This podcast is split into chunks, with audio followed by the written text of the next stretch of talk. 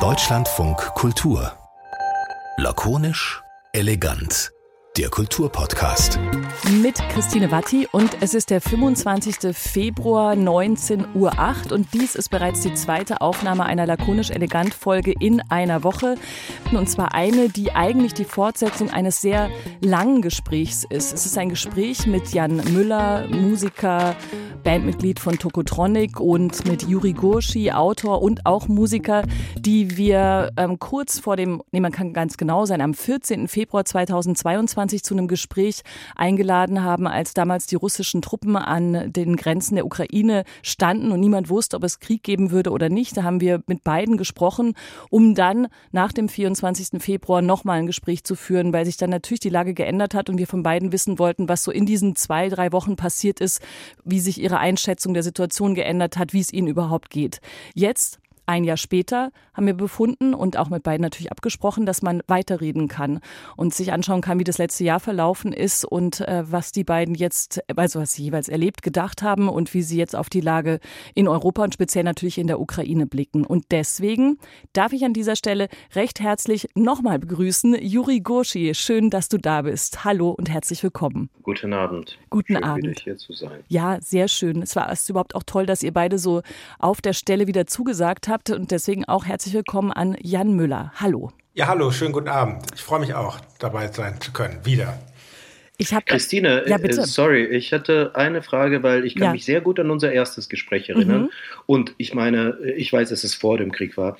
Und ich weiß auch, dass wir unser zweites hatten. Wann, äh, fand, wann fand es statt? Das war ein, ja, ziemlich genau eine Woche nach dem 24. Februar. Also es war, glaube ich, der 2. Mhm. Anfang März, März. oder sowas, genau. Anfang März. Alles klar. Ja, ja. Und ähm, ich habe auch tatsächlich beide Gespräche nochmal angehört. Logisch, das ist ja auch der Witz, wenn man so ein Gespräch in verschiedenen Etappen führt, um so zu gucken, wie sich das weiterentwickelt hat. Und habe dann bei dir, Juri, was ich jetzt vielleicht nochmal erwähnen könnte, du bist seit 1995 in Deutschland, äh, bist aber gebürtiger Ukrainer mit ukrainischen Freunden und Familie und hast damals in dem Gespräch nach dem äh, ich, Kriegsausbruch ist ja, ich weiß, die Formulierungen sind so schwierig, das haben wir in den ersten beiden Gesprächen auch schon gemacht. Der Krieg existiert seit 2014, aber nach dem Ausbruch dieser erneuten Eskalation, da haben wir gesprochen und da hast du damals gesagt, du äh, kannst eigentlich gar nicht dem Gespräch so einfach folgen, wie wir es damals geführt haben. Du hast gesagt, du befindest dich eigentlich in so einer Art äh, Parallelwelt und so viel ist passiert und deine News-Ticker waren quasi deine Freunde und deine Familie aus der Ukraine, die dir eigentlich die Nachrichten vor allem aus deiner Heimatstadt übermittelt haben. Und du standest natürlich berechtigterweise so ein bisschen neben dir.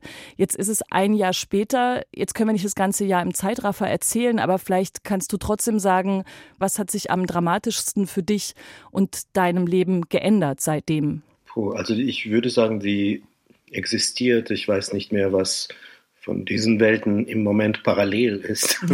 Aber äh, also wo ich mich gerade befinde, weil äh, ich beschäftige mich immer noch sehr intensiv mit dem, was in der Ukraine passiert und was meinen Freunden passiert. Und ich habe auch viele neue Freunde und eine ganz große Familie jetzt in Berlin, weil alle meine Verwandte, die in der Ukraine waren, äh, mit, mit einer Ausnahme von einem, äh, äh, im Moment in Berlin, sich in Berlin befinden. Die schwangere Frau meines Cousins, die wochenlang im Keller eines äh, Plattenbaus mit ihrer ganzen Familie im neunten Monat schwanger mit 200 Nachbarn ist dann auch ausgereist. Und mein Cousin kommt auch später. Und ich habe jetzt einen neuen äh, Familienmitglied, nämlich einen Neffen, der in Berlin geboren ist und bald äh, seinen, ersten, seinen ersten Geburtstag feiert. Und, und, und. Ich glaube, es wäre jetzt unfair gegenüber von dir und Jan, wenn ich jetzt alles erzähle, weil dann ist diese Stunde auch schnell um. Ja, das stimmt. Aber dann ist ja vielleicht aus dem erschütterten Parallelweltmoment bestimmt jetzt noch, ist, das, da bist du garantiert nie ganz raus, aber das ist ja trotzdem interessant, dass davon nochmal eine andere reale Welt um dich rum im Rahmen der Familie, dem neuen Neffen, herzlichen Glückwunsch übrigens dazu, auch zum ersten Geburtstag in Berlin entstanden ist. Ne? Ja, und ähm, mir hat mir persönlich hat äh, sehr geholfen, dass ich äh, vom Tagesspiegel eingeladen wurde, eine Kolumne zu führen, die ich bis heute auch schreibe, zweimal der Woche. Also ich bin gerade bei 112. glaube ich. Und ich äh, eigentlich, ich habe nie im Leben ein Tagebuch geführt. Und äh, es ist äh, ein gutes Gefühl, das mal alles aufgeschrieben zu haben. Und ich äh, merkte auch neulich, wo ich irgendwas finden. Also ich konnte an etwas nicht erinnern und ich musste dann die Kolumnen von März kurz äh, durchlesen, um festzustellen, wann es war. Und ich stellte fest, dass ich eigentlich an das meiste nicht erinnern kann, weil es einfach so viel passiert ist. Also ich habe das Gefühl, wir haben mit euch vor zehn Jahren gesprochen, mhm. nicht vor einem Jahr. Ja, das ist, das ist Wahnsinn. Das kann ich äh, sogar aus meiner Position nachvollziehen. Jan, du hast äh, in der Folge eben Anfang März 2022 hast du wir auch viel über die Rolle der Menschen, der Musiker, Autorinnen, Autoren und so weiter gesprochen haben in so einer Kriegssituation. Da hast du damals gesagt, ich bin total froh, dass wir gerade keine Konzerte spielen müssen. Also, dass es nicht so eine direkte Überlegung geben muss, was machen wir denn jetzt eigentlich? Jetzt ist natürlich ein ganzes Jahr vergangen und es wurden Konzerte gespielt. Du hast auch ein Buch rausgebracht, Vorglühen heißt es, mit mit Rasmus Engler. Also du bist natürlich wieder auf Bühnen gestanden, du hast Lesungen gehalten und warst wieder in der, in der Welt, in der man dann eben mit der parallelen Kriegssituation umgehen musste. Kannst du dich noch erinnern, wie das dann war, wieder auf der Bühne zu stehen und ob, wie das in eurem Kontext eine Rolle gespielt hat, hat dann, nachdem klar war, okay, man wird wieder irgendwo in der Öffentlichkeit sein und der Krieg ist jetzt eben da? Ja, kann ich mich sehr gut erinnern. Ich, also der Anlass, weshalb du mich eingeladen hattest, ist ja auch, dass wir mit unserer Band Tokotronic ein Album rausgebracht haben mit dem Titel Nie wieder Krieg, was Genau. Ja, was ein Zufall war und ähm, zumindest bei der ersten Einladung hatte ich dann ja erstmal überlegt, kann ich mich denn dazu äußern, weil ich bin kein äh, Pol Politiker und kein Militär und ich habe auch sonst keine direkten äh, Verbindungen zur Ukraine. Also ich bin dafür eigentlich äh, nicht so äh, qualifiziert, jetzt in der Beziehung was zu sagen und ähm, habe dann gedacht, okay, durch den Plattentitel ist es vielleicht, vielleicht kann ich den Grund verstehen, äh, weshalb du die Einladung ausgesprochen hast. Genau. Und ähm, dieser Plattentitel, der, der, ich hatte das damals, glaube ich, schon gesagt, der Song hat eigentlich gar nicht direkt etwas mit Krieg zu tun, sondern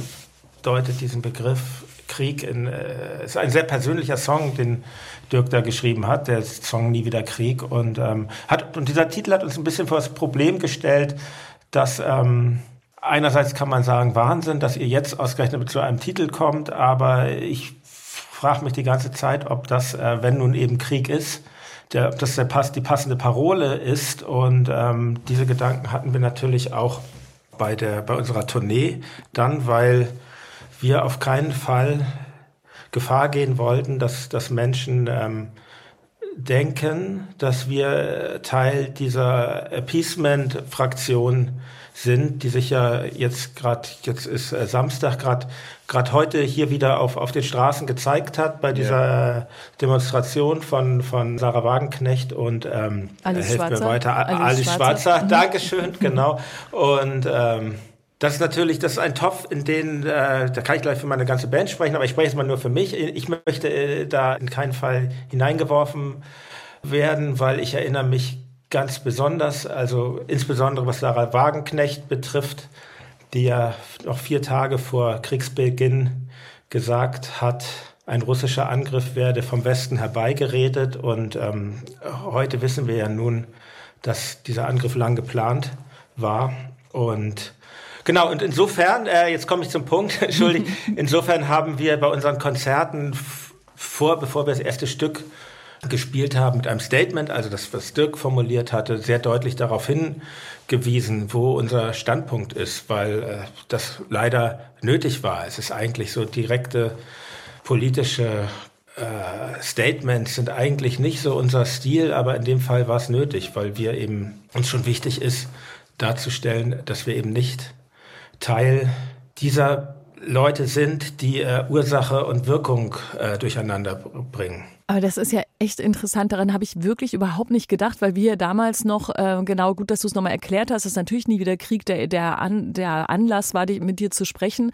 Und dass wir damals noch gesagt haben, jetzt ist dieser Titel und dieser Song, der eigentlich anders gemeint war, so ein Antikriegslied geworden. Und dass man jetzt danach aufpassen musste, dass er nicht implizit äh, sagt, äh, hört doch endlich mit dem Krieg auf und verhandelt mal oder macht oder hört auf, Waffen zu liefern oder so, was dann da alles so reininterpretiert hätte werden können, wie du es ja auch gerade formuliert hast, das euch dazu gebracht hat, überhaupt ähm, eine Stellung in dieser Art und Weise zu beziehen. Damit hätte man gar nicht so einfach rechnen können. Oder? Ja, ich glaube, wir leben leider in Zeiten, das, das war ja in den Pandemiezeiten schon so, als diese Querdenkenbewegung aufkam und schon, schon vorher bei, bei Pegida. Wir leben in Zeiten, wo die Aneignung von Symbolen eine große Rolle spielt. Und das war, so wie es eben, ich weiß gar nicht mehr genau, was, was bei der Querdenkenbewegung war, irgendwelche Regenbogenflaggen äh, und, ähm, und so ist es auch eben, dass, dass man, glaube ich, sehr genau hinhören sollte, wer da heute von Frieden spricht ähm, und was er wirklich damit meint oder sie. Und ähm, das geht mir oft so. Ich weiß noch kurz nach Kriegsbeginn, als ich, ähm, als ich hier, ich wohne, wohne hier ja äh, im Zentrum von Berlin, als ich am ähm, Parteibüro der Linken vorbeigefahren bin, was eben nicht mit Ukraine-Flaggen, sondern äh, mit vielen Friedenstaubenflaggen ähm, geschmückt war, da, da muss man sich eben dann fragen, welches, welch, welches, welches Symbol ist denn diese Friedenstaube da jetzt eigentlich? Ist es äh, wirklich ein Symbol für den Frieden oder ist es vielleicht ein ganz anderes Symbol? Und so ist es leider auch mit, äh, mit diesem tollen Slogan Nie wieder Krieg, dass, es, dass er jetzt vielleicht ein bisschen belastet ist gerade. Und ähm, ich glaube, die Parole wird es überstehen. Und ähm, aber in heutigen Tagen war es zumindest für uns nötig, da eine Erklärung dazu zu liefern. Mhm. Ich muss unbedingt gleich Juri was fragen, aber ich muss, da passt es noch so gut bei dir ja noch einmal nachzuhaken, weil ich auch gehört habe in unseren Gesprächen von vor einem Jahr, dass du auch an einer Stelle mal gesagt hast, da gab es ja vorab, also vor dem 24. Februar nochmal so einen großen Brief, der von Hunderten von Kulturmenschen unterzeichnet wurde. Und da hast du nämlich damals gesagt, dass dir so eine Unterschrift gar nicht so einfach fallen würde, weil die Umstände eben zu komplex sind. Und auch was du jetzt gesagt hast, du ja natürlich nicht eigentlich dich jetzt als Kriegs- oder Ukraine- oder Positionierungsexperte Experte siehst. Das hat sich dann ja aber zwangsweise so ein bisschen verändert, weil ihr euch in Bezug auf das Lied oder den Albumtitel dann doch positionieren musstet. War das schwer, das zu tun? Also ich sag mal so, ich sehe das, ich das immer noch nicht als, als Aufgabe. Ich glaube, jeder, der die Entwicklung meiner Band ein bisschen verfolgt hat, weiß, dass wir eine Band äh, sind mit, mit einem gewissen ähm, politischen Bewusstsein. Und aber ich beobachte es seit einigen Jahren, dass, dass, dass in, in der, in der POC-Branche der Aktivismus was ganz Wichtiges zu sein scheint und für mich auf, ja, teilweise sogar würde ich so weit gehen, auf so, so, so ein bisschen pervertiert wird und so Teil des ganzen Marketings ist. Und da jetzt so in erster Reihe zu stehen, das ist, nicht so mein Ding zumindest. Und ähm, aber ansonsten ist im Moment meiner Meinung nach gar nichts komplex. Also äh, für mich ist schon ziemlich klar, wo wo hier äh, wo hier der Schuldige zu suchen ist. Und äh, einfacher als, als in diesem Konflikt war es, glaube ich, lange nicht. Juri, wie war das denn mit Rückblick auf das vergangene Jahr? Also einerseits äh, warst du logischerweise beschäftigt mit deiner Familie, deinen Freunden und deiner, deiner Heimat in der Ukraine und der Situation dort, aber gleichzeitig liefen eben all die Debatten in Deutschland, die wir jetzt bestimmt nicht im Detail nochmal beleuchten müssen und die auch immer noch laufen, welches Kriegsgerät wird geliefert und so weiter. Wie, wie zerrissen warst du zwischen diesen beiden Welten? Also zu sehen, wie das hier diskutiert wird aus so einer Distanz und du bist einerseits hier, aber hattest natürlich ja nicht die, die Distanz, die andere haben konnten. Schon zerrissen, würde ich sagen. Ein gutes Wort dafür, weil mir war viel klarer, glaube ich, als äh, einigen meinen MitbürgerInnen, was, äh, was die Ukraine zu verlieren hat. Und äh, aber ich kenne dieses Land oder behaupte dieses Land zu kennen, weil ich hier seit 27 Jahren lebe. Ich weiß, dass es hier eigentlich nichts äh, schnell läuft und das verstehen viele Ukrainer nicht und das ist natürlich auch keine Entschuldigung dafür. Leider, weil man sollte natürlich schnell handeln, wenn es ginge. Aber wie gesagt, wer bin ich, um jetzt äh, irgendwie über. Also ich kann diese Gesch ich kann de, den Prozess nicht beschleunigen. Ich habe leider keinen Einfluss drauf. Und äh, ich habe mich natürlich immer gefreut, wenn es, äh, wenn irgendwas tatsächlich kam. Und ich habe auch mich sehr über die Hilfsbereitschaft der Menschen rund um mir äh, mich gefreut und bin immer noch sehr, sehr dankbar für alles, was getan wurde. Ich kenne Leute, die inzwischen, die regelmäßig spenden, die auch äh, direkt auch den Flüchtlingen, von denen hier inzwischen ganz, ganz viele sind. Also ich meine, hier bei mir höre ich wirklich jede, also wenn ich draußen bin, dann ich glaube, jede dritte oder vierte Person, die ich auf der Straße treffe, spricht Ukrainisch oder ukrainischen Russisch sozusagen. Also ganz, es, es wird ganz viel geholfen, vielleicht, also auf äh, der Ebene der einfachen Menschen.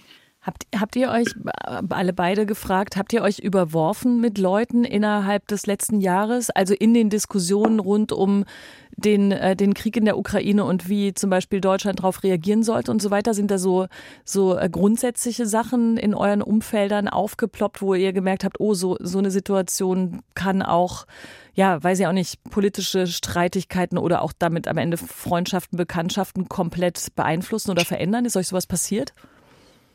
Mega neugierig gefragt. Ihr müsst auch keine Namen nennen, aber ich frag mal. Also bei mir ist es, ich habe, ähm, ich glaube, es, äh, wir waren uns mit meinen, in meinem Freundeskreis immer einig und ich habe, äh, also Diskussionen, äh, so, so, Podiumsdiskussionen, an denen ich teilgenommen habe, also die, die wenigen, da war ich eigentlich, ich möchte im Moment nie diskutieren. Ich habe auch, ich finde man, also es gibt keine, ich bin auch kein, ähm, kein Fan von von Diskussionen. Also ich kenne auch viele Leute, die das viel besser machen könnten. Aber ich glaube, meine Aufgabe ist ein bisschen den Kontext, also den Blick in die Ukraine zu schaffen, zu den Leuten, die da leben, Stimme für äh, ukrainische Musiker, Autoren, Künstler, die ich kenne, persönlich zu sein und auch von dem zu erzählen, zu berichten, was ich hier mitbekomme in Deutschland, in den also Geflüchteten. Vielleicht habe ich es ja doch mit Blick auf Jan gefragt, weil ich mich auch äh, nochmal ja in mhm. unseren, ich habe in unserem letzten Gesprächen gab es zumindest eine Situation, wo du zumindest Jan damals schon so eine, äh, weiß nicht, ob es eine Streitsituation war, aber mit äh, in den sogenannten linken Kreisen, als es natürlich da schon losging mit wie wird Kriegsgerät Stimmt. geliefert, ja, nein und so weiter. Und da hattest du nur so eine kleine Begebenheit angedeutet. Deswegen frage ich einfach nochmal nach, musst aber auch nicht erzählen. Ja, ähm, doch, kann ich erzählen. Es ist eigentlich, ich hatte nicht mehr so viel äh,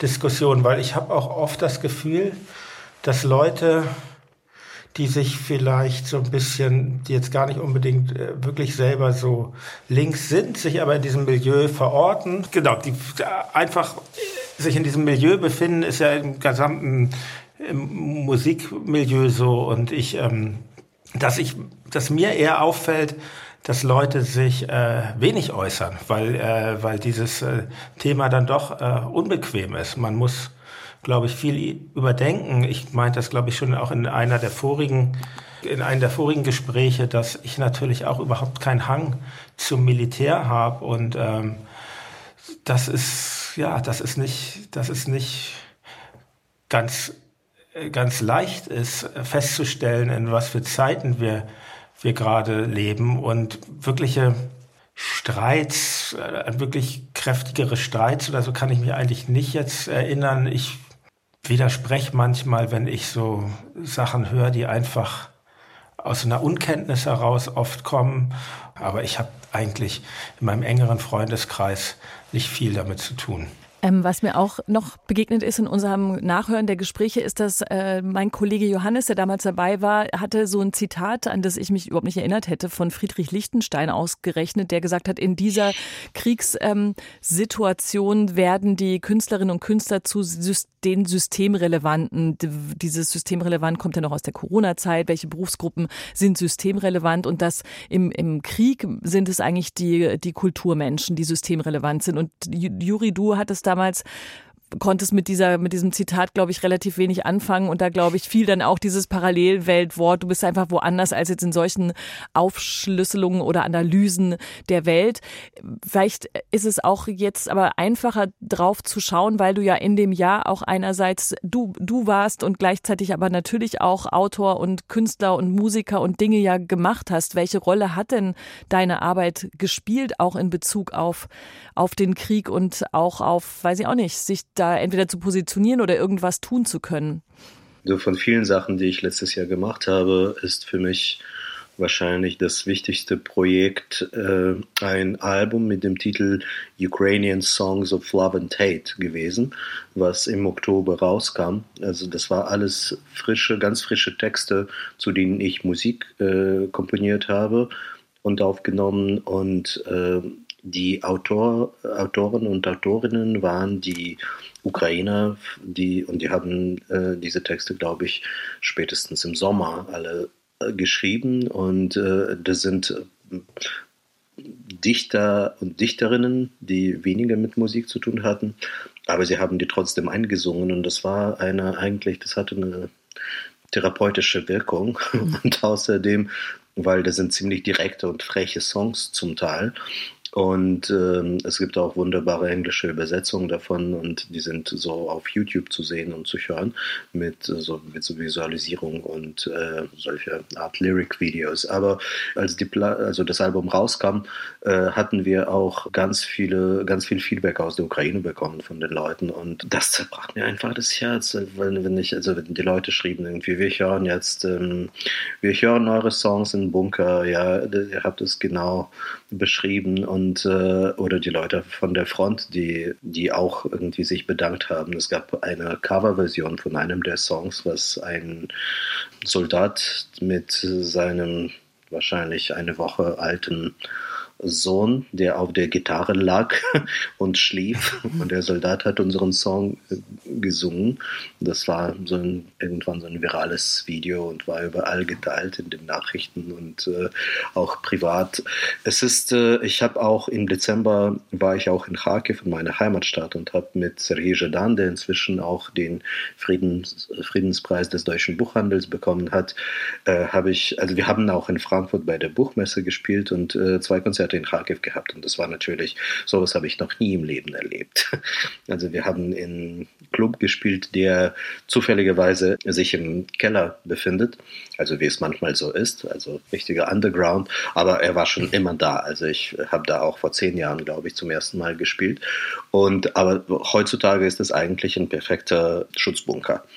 Und das Publikum, die, die Reaktion des Publikums und die Gespräche, die wir nachher geführt haben, das war einfach unfassbar unbeschreiblich. Das ist das ganz, äh, also ich, ich hatte das Gefühl, dass jede Note, die wir gespielt haben, jede Ton war ganz, ganz wichtig, diesen Menschen. Und sie haben sich, also so wie sie sich bedankt haben, ähm, das ist, also ich glaube, die Kultur spielt auf jeden Fall im Moment eine ganz große Rolle in der Ukraine, weil dieser Krieg ist zum Teil ein Krieg gegen die ukrainische Kultur. Das ist ganz, ganz klar. Es werden die Bibliotheken vernichtet, die Bücher, es werden Museen vernichtet oder ausgeraubt. Und ich muss sagen, dass in Kharkiv, äh, ich meine, unter vielen Beobachtungen. Ich habe auch äh, festgestellt, dass ich noch nie so viele Menschen in einem Buchladen gesehen habe, zum Beispiel. Und das ist auch, das war äh, sehr interessant, eine sehr interessante Entwicklung. Das ist auch, äh, was ich auch daran interessant finde, da du jetzt nochmal Serhi Shadan erwähnst, als das hat, den hatten wir natürlich auch schon bei den ersten Gesprächen mal kurz im Fokus des Gesprächs, aber äh, die Aufmerksamkeit eben auch natürlich für ihn und jetzt eben als äh, äh Preisträger des äh, Friedenspreises Deutschen Buchhandels und so weiter ist natürlich total gewachsen. Jan, vielleicht kannst du auch dazu was sagen. Hast du dein Lesen oder dein Wahrnehmen von, von Musik oder auch Literatur zum Beispiel aus der Ukraine verändert? Doch, auf jeden Fall hat dieser ähm ähm, schrecklicher Anlass des Krieges. Auf jeden Fall äh, zumindest den positiven Beieffekt bei mir auch gehabt, dass ich mich äh, mehr für die Kultur und Kunst und Musik äh, dieses äh, Landes interessierte, auch, auch, auch schon ganz ähm, aus Gründen, weil man, weil man manchmal dann ja über soziale Medien oder auch über E-Mail-Verkehr Sachen äh, an mich herangetragen wurden. Und ähm, Genau, wir haben mit unserer Band so eine Partnerschaft mit einer Hilfsorganisation, Lieber Eco heißen die, und ähm, die viel in Weißrussland sonst arbeiten, aber eben auch in der Ukraine einen Partner haben, Vostok SOS. Und natürlich wo wird ein, wurde ein jetzt durch diesen Krieg das das Land und auch die Kultur des Landes näher. Und genau. Und ich finde, der Juris Kolumne im Tagesspiegel ist ein sehr gutes Beispiel dafür, weil es ist ja so, wenn man jetzt nur Nachrichten hört, dann steht ja doch das Militärische sehr, sehr im Vordergrund. Und es gibt ja aber, genau, es ist ja ein Land mit, mit Menschen. Äh, und äh, das interessiert mich nat natürlich. Was, was sind das für Menschen, die da ähm, jetzt diese, in dieser Situation sind. Und ich muss allerdings sagen, auch in Bezug auf Russland geht mir das tatsächlich auch, auch ein bisschen ähnlich, dass ich auch ähm, da schaue, was, was ist da eigentlich los, aber vor allen Dingen, ich habe da schon Interesse für, was ist das für eine Popkultur, die da was sind das für Pop-Sänger, die da irgendwelche Lob-Songs auf, auf Stalin und Putin in diesen, bei diesen Jubelveranstaltungen spielen. Also auch das finde ich interessant. Und ähm, klar, wie in dem Fall dann, vielleicht im Fall der Ukraine, wie, wie geht die Popkultur da um? Und im Fall von Russland, wie, wie schnell lässt sich Popkultur äh, auch missbrauchen und vereinnahmen? Weil Sie mir so das ergänzen, äh, Juri, also die, genau diesen die, die Popkultur in, auf, auf den unterschiedlichen Seiten. Du, ich, ich, ich beschäftige mich natürlich damit auch äh, die ganze Zeit und immer wieder schaue ich, was in Russland stattfindet und da gibt es kaum was, was mich also als Musikfan zum Beispiel interessieren würde. Ich habe eigentlich eine, eine endlose Enttäuschung. Ich, hab, ich kann nichts mehr hören also jetzt nichts mehr, was aus Russland kommt äh, von den letzten Jahren, aber nicht nur von den letzten Jahren, auch überhaupt.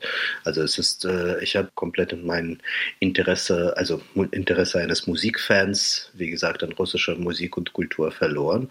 Aber äh, manchmal als jemand, der Kolumne schreibt und tatsächlich, also mir ist einfach interessant, wie, wie es sich entwickelt, vor allem in den Menschen, deren Musik ich auch oder Bücher ich früher kannte.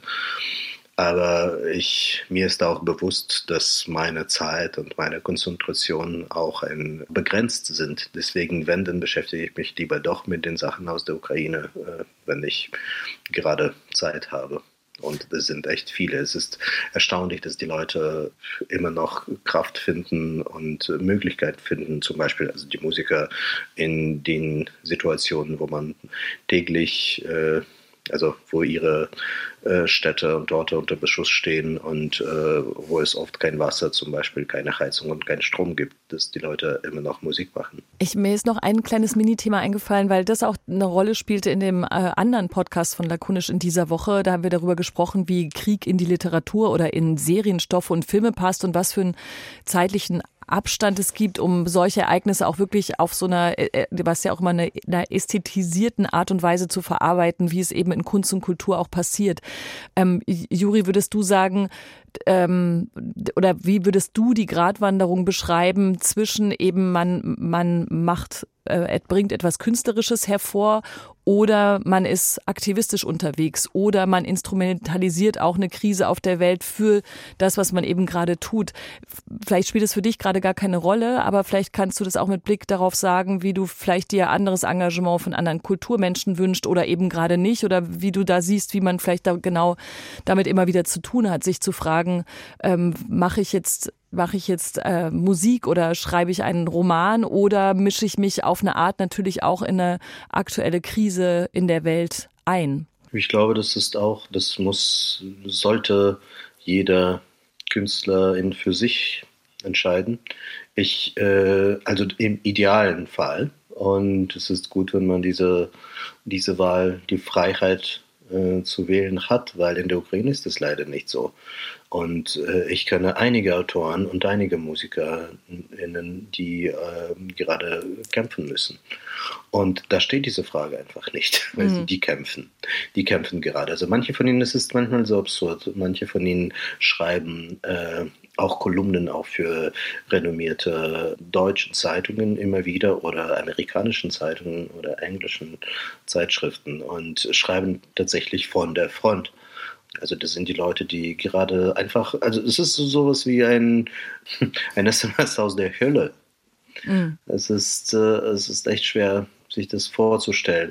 Äh, es, wir haben neulich ein Remix von einem der Songs von diesem Album, was ich gerade erwähnt habe, diesen Ukrainian Songs of Love and Tate rausgebracht. Das äh, äh, kam eigentlich gestern raus und das ist, ein, das ist eine deutsche Version von einem der Stücke von Ulrike Almund-Sandig äh, übersetzt und, äh, und Claudia Date und von Poesiekollektiv Landschaft äh, remixed und eingesungen. Und da ist mir aufgefallen, dass ich zum ersten Mal äh, etwas auf Deutsch höre, was eigentlich zu äh, ganz konkret sich mit dieser Problematik auseinander, also mit der Situation in der Ukraine auseinandersetzt. Ich habe kaum sonst äh, Lieder gehört und vielleicht irre ich mich. Also irre ich mich in dem Sinne, dass es nichts gab. Aber ich würde mir natürlich mehr, und Jan, glaube ich, hat es schon auch Teil angesprochen, weil das klar ist es schwierig, solche Auseinandersetzungen. Aber als, äh, aber ich könnte mir, also wenn ich mir was wünschen dürfte, dann wäre das, wäre da, glaube ich, mehr, also mehr Stimmen aus dem Westen, äh, die dann in ihre Kunst auch irgendwie die Unterstützung thematisieren würden. Nicht nur Sting, der seinen alten Songs, äh, Song Russians nochmal mit Akustikgitarre spielt. Was sagst du dazu, Jan? Also. War nicht so gemeint, äh, Jan. Du musst nee, jetzt nee. was sagen. Ja, also das, Song versprechen. Dass, dass, dass, dass wir uns jetzt nochmal diesen kitschigen Sting-Song anhören mussten, das ist natürlich schlimm. Aber ähm, an, ansonsten kann ich das nur wiederholen, was, was, was, was ich vorhin sagte. Ich, ich finde es, ich finde es sehr schwierig, wirklich, äh, was jetzt hier aus einer, als als nicht direkt Betroffener etwas zu, zu herzustellen, in welcher Form auch immer künstlerisch, was, was, ähm, was wirklich angemessen darauf reagiert. Und weil ich finde, so eine künstlerische, ähm, direkte künstlerische Message hat auch oft was sehr, sehr Wichtigtuerisches. Und was ich, was ich, was, was ich eingangs meinte, ähm, dass ich ja überhaupt keine Expertise habe, das, äh, das, das sehe ich schon so. Also ne, auch, dass ich mich vor der Sendung gefragt habe, bin ich jetzt überhaupt der Richtige, sich hier zu äußern? Aber ich habe ja die Gründe genannt, warum. Und, ähm, und ganz generell finde ich es, finde ich es äh, für uns besser, wie ich sagte, wir haben da versuchen so ein bisschen sowas wie diese Partnerschaft, die wir da haben mit der Hilfsorganisation und uns ist das zumindest nicht geglückt, jetzt da die Idee zu haben, wie, wie wir da künstlerisch drauf reagieren. Und ich finde es auch gar nicht, ich finde es auch nicht, nicht notwendig, weil, wie gesagt, ich finde, das führt, führt oft zu nicht so guten Ergebnissen. Nee, es ist ich, tatsächlich eine ja. offene Frage, was angemessen ist. Also ich bin auch ja. äh, nicht für sehr direkte, also für die irgendwie äh, nicht so eine Nachrichtenausgabe in Form eines Songs oder ja. ähm, We Are the World äh, jetzt in Bezug auf die Ukraine. Nein, aber es ist, ähm, ich glaube, wir als Künstler kennen auch einige Beispiele, wo man mit den Themen sich, also wie, wie gesagt, es gibt unterschiedliche Wege, sich damit auseinanderzusetzen. Und es ist nicht so, dass Jan, äh, musst du nicht, äh, also es, es, war nicht persönlich gemeint. Es ist nicht so, dass mir ein, jetzt ein Tokotronic-Song fällt zu diesem Thema. Das muss nicht, Nein, muss so nicht unbedingt sein.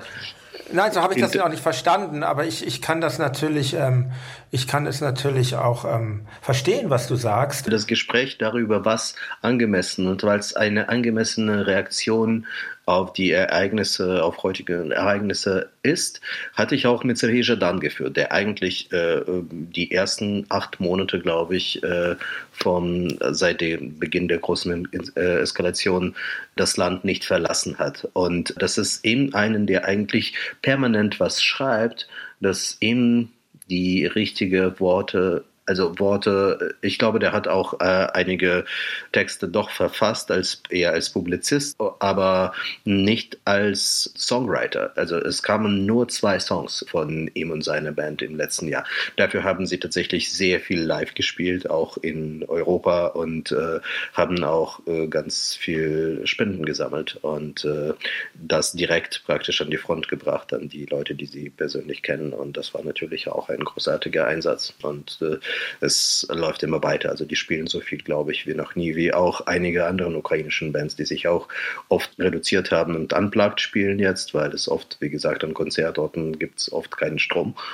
Aber das machen sie weiter, weil die Leute, weil, es, weil die Leute es brauchen und äh, ist auch eine, ich glaube, es ist für alle wichtig, für, die, für die Leute, die auf der Bühne stehen und vor der Bühne.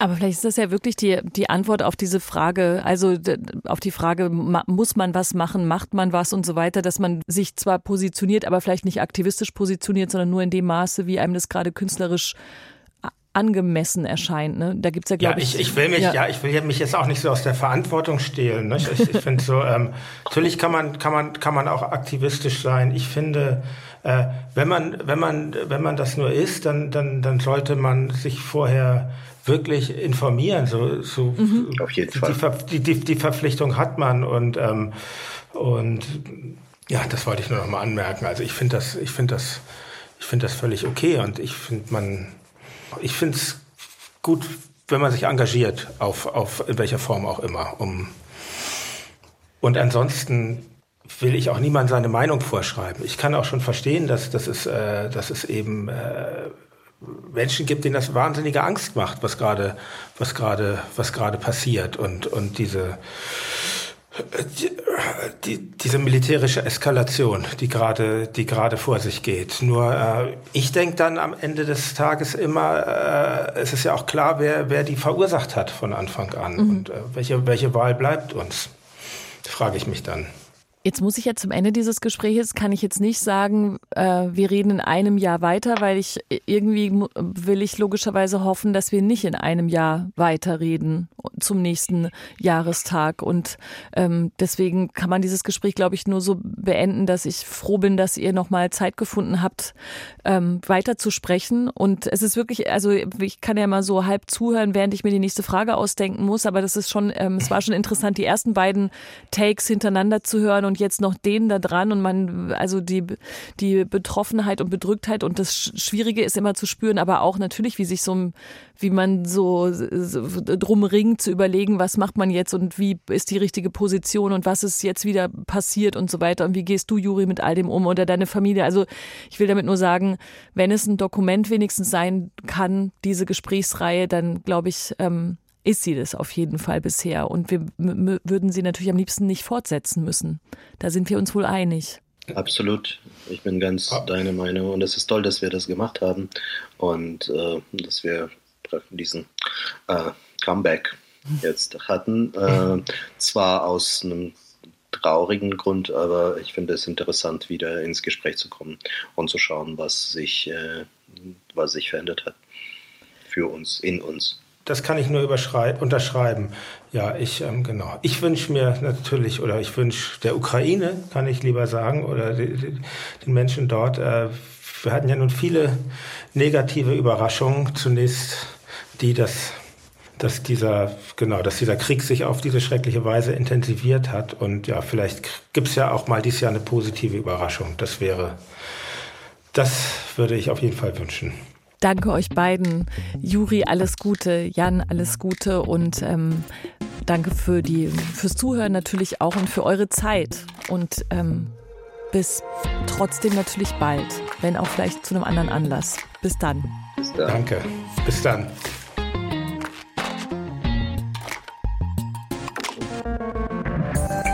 Mehr von Deutschlandfunk Kultur hören Sie auch in unserer App, der DLF Audiothek. Jetzt kostenfrei herunterladen für Android und iOS.